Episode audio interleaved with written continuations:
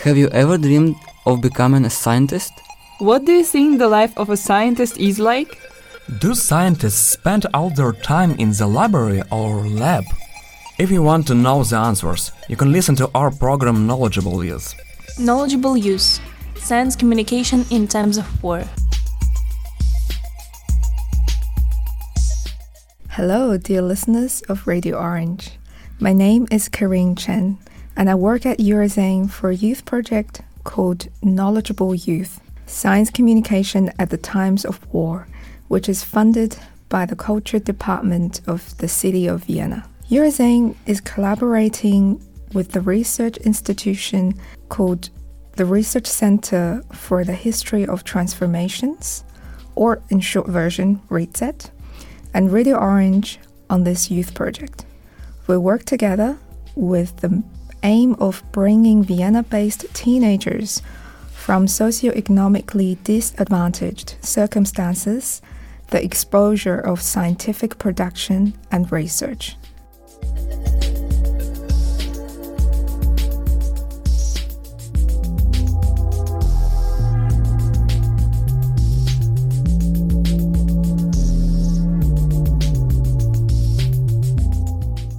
Please allow me to give a brief introduction about Eurozine. Eurozine is a network of European cultural journals based in Vienna since 1998, linking up more than 100 partner journals and associated magazines and institutions from nearly all European countries. Eurozine is also an online magazine which publishes outstanding articles from its partner journals with additional translations into one of the major European languages.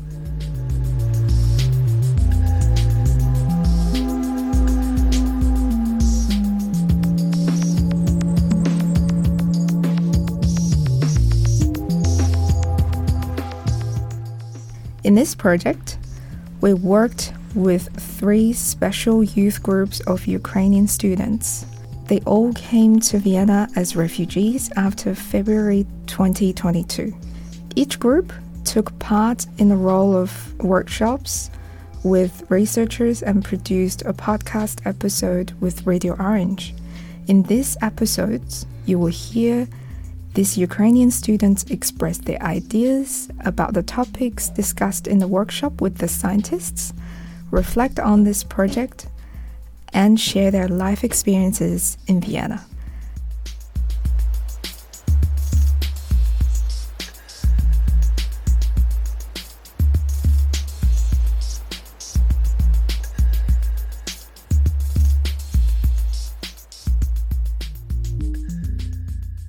And my name is Irena Remestvenski. I am the Managing Director of the Research Center for the History of Transformations, or for short RECET, at the University of Vienna.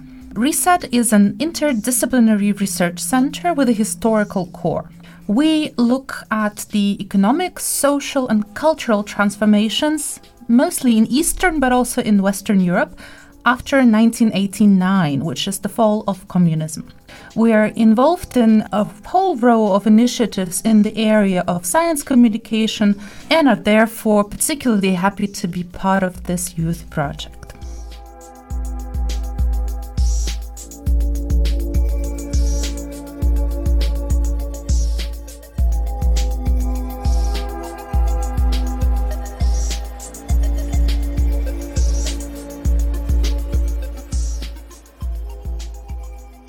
As a former freelance trainer in the field of historical political education, I accompanied a total of 12 workshops for Ukrainian young people in this project as a trainer and moderator, and I tried to introduce the youths to science as process of knowledge production, but also as a professional field.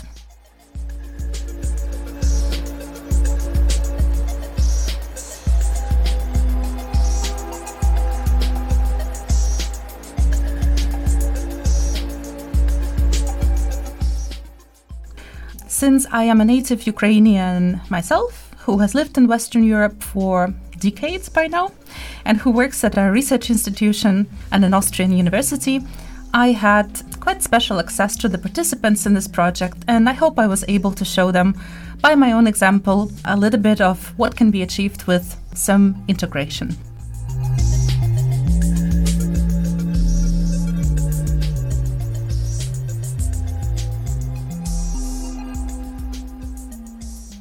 In this project, we worked with three different youth groups, all of which came from the Ukrainian refugee school in Vienna called the Education Hub Free People. This is a school which was started after February 2022, specifically for the needs of refugee children who became victims of the war in Ukraine and who had to come to Austria not out of their own will. The children the school caters to are older children, so they're 14 to 17, 18 years of age. And the average age of students we had in this project was 15, 16. And these are young people or children who follow the Ukrainian curriculum, not the Austrian curriculum, and learn English and German intensively parallel to their studies. They will finish school with a Ukrainian diploma and with that try to enter Austrian universities.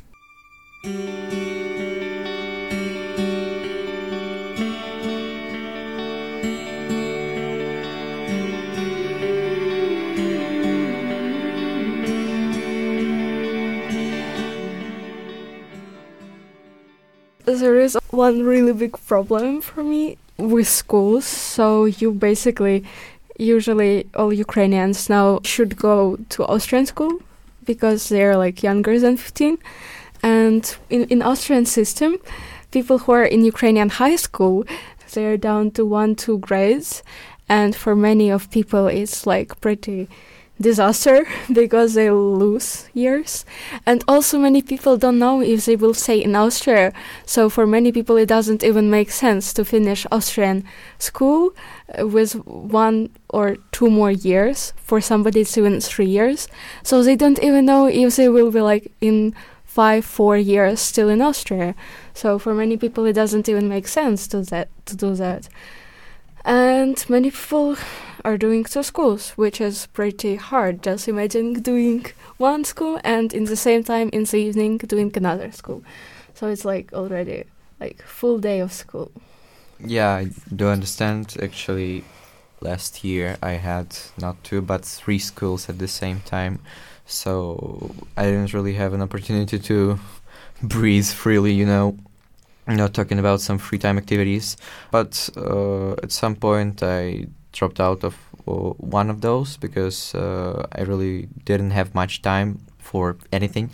Yeah, and this year I'm just finishing one of those schools, so I guess most people would find the solution for them uh, in this situation because some of the refugees don't actually have any place to come back at, at the first place, so they really have to continue studying one or two grades behind and finish school in 18 and uh, 19 years. Yeah, because they don't don't really have another choice.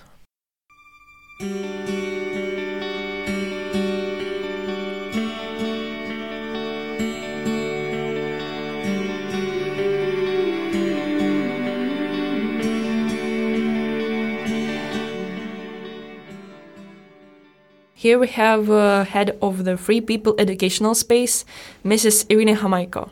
Yeah, good day everyone. Thank you for inviting me. And I'm Lina. And my name is Maria, and we're here today to find out how she opened a Ukrainian school in Austria. Please tell us how did you come up with the, with the idea of the school, and uh, what was the main motivation, the main reason to do that? So the idea was very simple. You know, when uh, Ukraine was hit with the war, and uh, so many mothers with kids started to travel uh, to Austria and uh, everywhere to Europe, I was already here. I I'm in Austria for 16 years already. Uh, I came here as expat and I was working for for a bank in Austria. So I did knew my ways here in Vienna, and um, we were looking for the ways to help. And at that time, uh, uh, my employees supported me uh, and the, the colleagues to um, to establish the educational center. And in that educational center format, we were working starting from April until August. And uh, after the finalization of our common um, project, uh, which is called uh, Ukrainische Bildungszentrum, at that times uh, the idea was um, very clear. It was not the idea; um, it was a task just to go on. And uh, I took the decision to uh, leave the bank and uh, set up um, my own non-government organization and to conduct with the education for the um, teenagers from Ukraine. Why is it important? It's very clear because um, teenagers is, um, is such an age which is not always uh, simple to go through even if you are in your own country. And uh, so many uh, teens uh, came to austria without any german languages. They were lost their parents were lost and you know to be lost yourself with the lost parents around is not the best choice.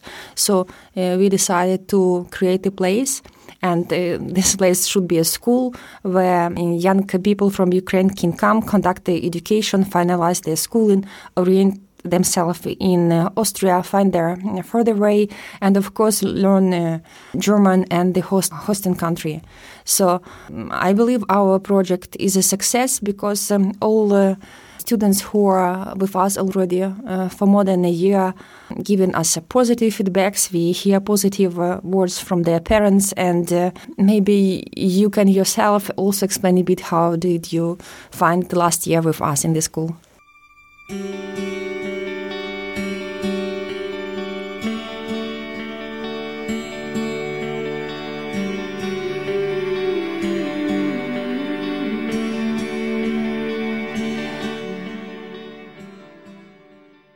My school is uh, the only one Ukrainian school in whole Vienna. There is a Ukrainian program of uh, learning. And uh, all the teachers and students, uh, they are Ukrainians, so we communicate with each other really easily and uh, we understand each other because there is no pressure from the teachers and from the pupils because everyone understand the circumstances circumstances that we are in and uh, always um, want to help us to feel ourselves at home. Well, I feel freedom when I am there.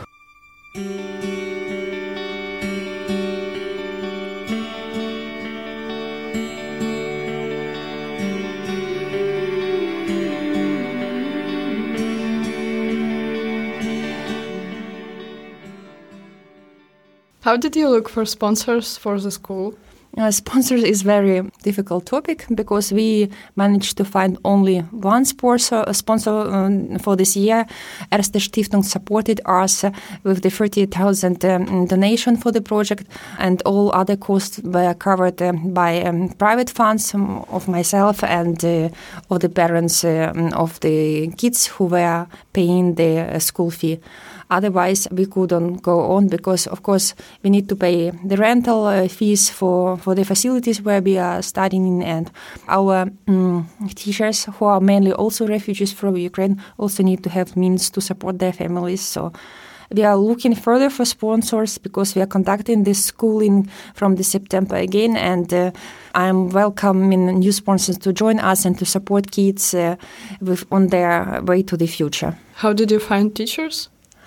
teachers were looking for the job themselves because they were also new to the country. I have only two German teachers who were already mm, in Vienna before.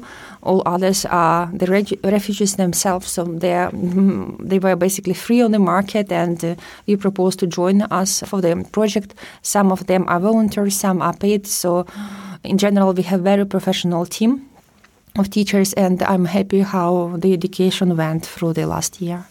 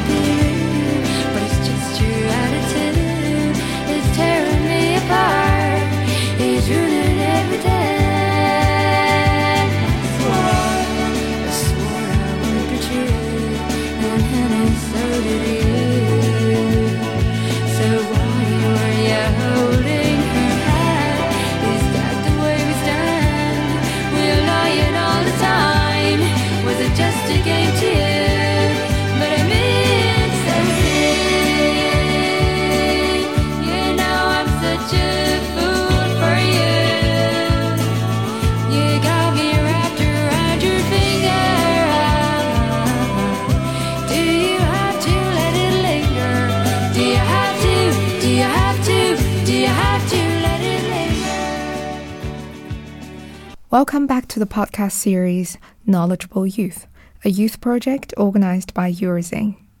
Is there like a requirements uh, for students, and how does the studying process look like? Our studying process is based on the Ukrainian curriculum, and we call ourselves an education center. We are not yet part of the educational system in Austria, although we are on the way and planning to transform the education center into the international school in Vienna. And step by step, we, are, we will reach um, this aim. But our educational center has the network agreement with the private school in Ukraine, and our kids are part of the Ukrainian school and system. And uh, we, uh, after finalization education with us, uh, all our students will receive um, the um, confirmation of the completion of the uh, secondary school level.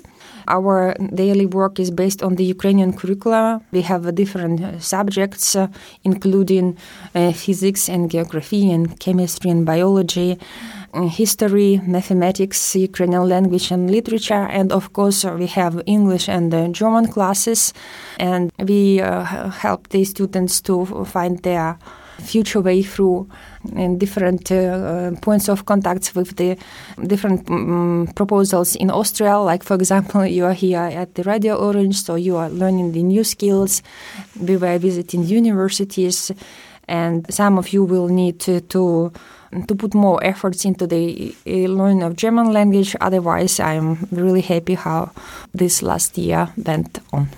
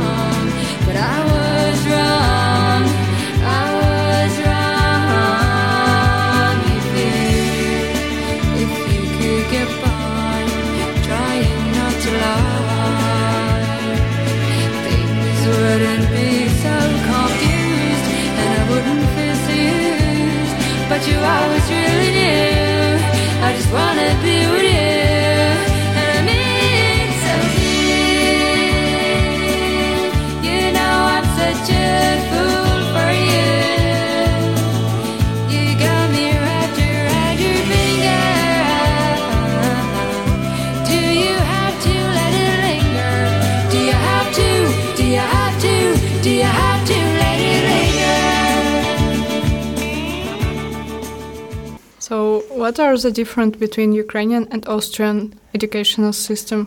The difference is, uh, first of all, Ukrainian educational system uh, is not part of this Bolognian system. We have 11 years to complete the um, secondary school, and uh, in Austria they have 12 years mm, to get ready mm, for Matura.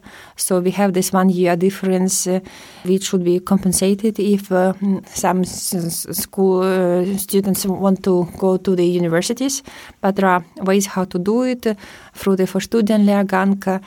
If kids want to go into the profession, there is no need to to make any extra educational which will uh, prove that they are at level of Austrian Matura. Otherwise, uh, subjects are more or less the same. So, chemistry is chemistry, math is math, you know, biology is biology. And we are learning the same subjects, but uh, in order to be to kids from Ukraine to be part of Austrian uh, schooling system, they really need to have uh, German at this specific level and mm, to be able to learn not only language but to, learn different subjects. And uh, if you just came to Austria, it's not possible to to join immediately. So we are fulfilling this uh, gap between two systems, and uh, we are supporting kids uh, to learn not only German language but also to learn different subjects because these gaps in the education will be very difficult to complete in the future if you are not uh, doing this now.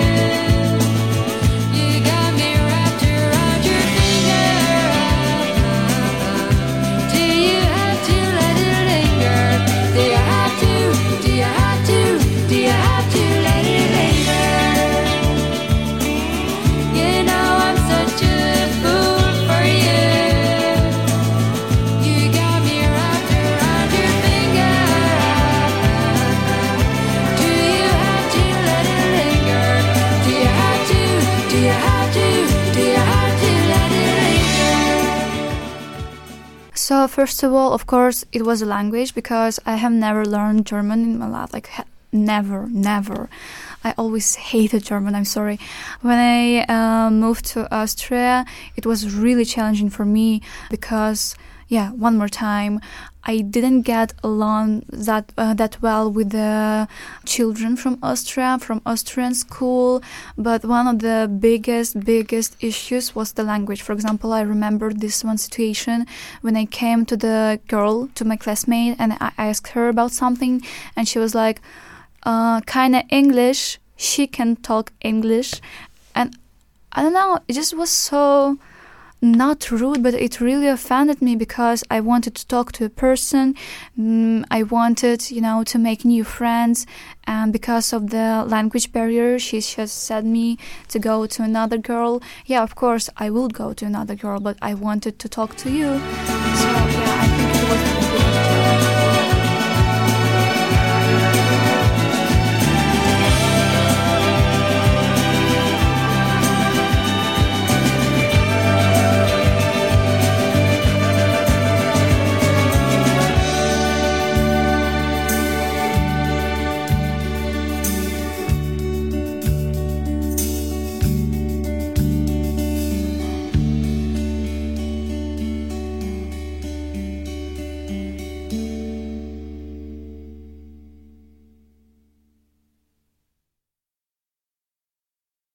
There is an integrational program for Ukrainians in Austria in your school. Can you tell us more about it? We are uh, basically uh, uh, helping kids to finalize the school based on the Ukrainian curriculum, and uh, we are showing them ways into the further education at the Fachhochschule level and universities, and uh, uh, supporting them with the learning of the German language. So uh, we are also planning um, a lot of activities for the new year. We this year we completed an absolutely fantastic uh, program with the Research Institute at the Uni Wien, uh, where our students were able to to meet the scientists. We hope that our cooperation will go on. Uh, for the next school year, we also hope to be able to conduct at the school uh, youth entrepreneurship, ent- entrepreneurship week, uh, which is uh, supported by um, other NGOs in, in Vienna. So we aim to mix up Ukrainian kids with uh, Austrian kids so that they build the new contacts and uh, find the new friends. Also, the one of the good ways uh, mm, to integrate is through the sport and different activities. Some of our students are players in the basketball teams, fo- football teams uh, in Vienna. Uh, several girls are very strong in gymnastics. So. Uh, also, very good way is to integrate through the music. So um, th- th- this is uh, the softer ways to to be able to uh, come together uh, for different cultures. How did you imagine it, uh, the future of the school? It will transform to the international private school. I have this vision, and it will be a strong, uh, as, uh, one of the strongest school in Vienna, where the people will learn uh, equally German and English and Ukrainian.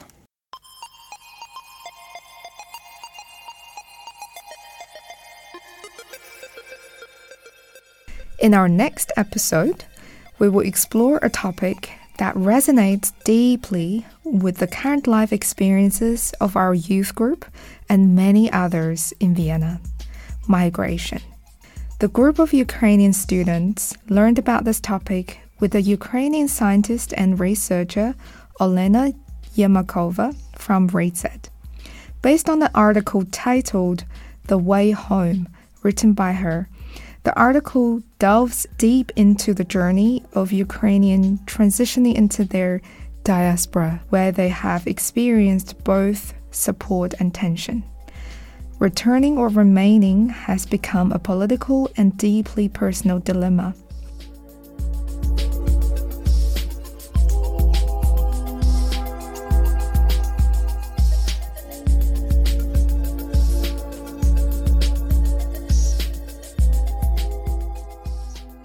Join us as the students also reflect on this topic with their first hand personal experiences and share their thoughts about migration. Don't miss out on this insightful conversation. Tune in to our next episode.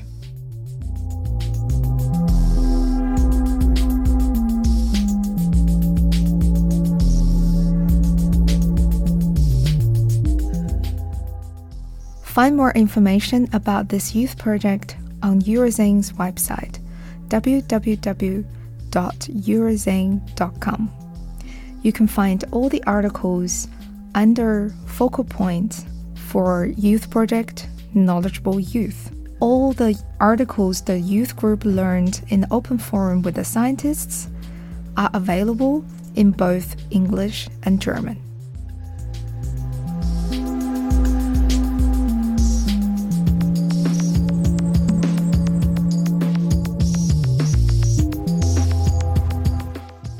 Thank you for listening and your interest. Have a nice day.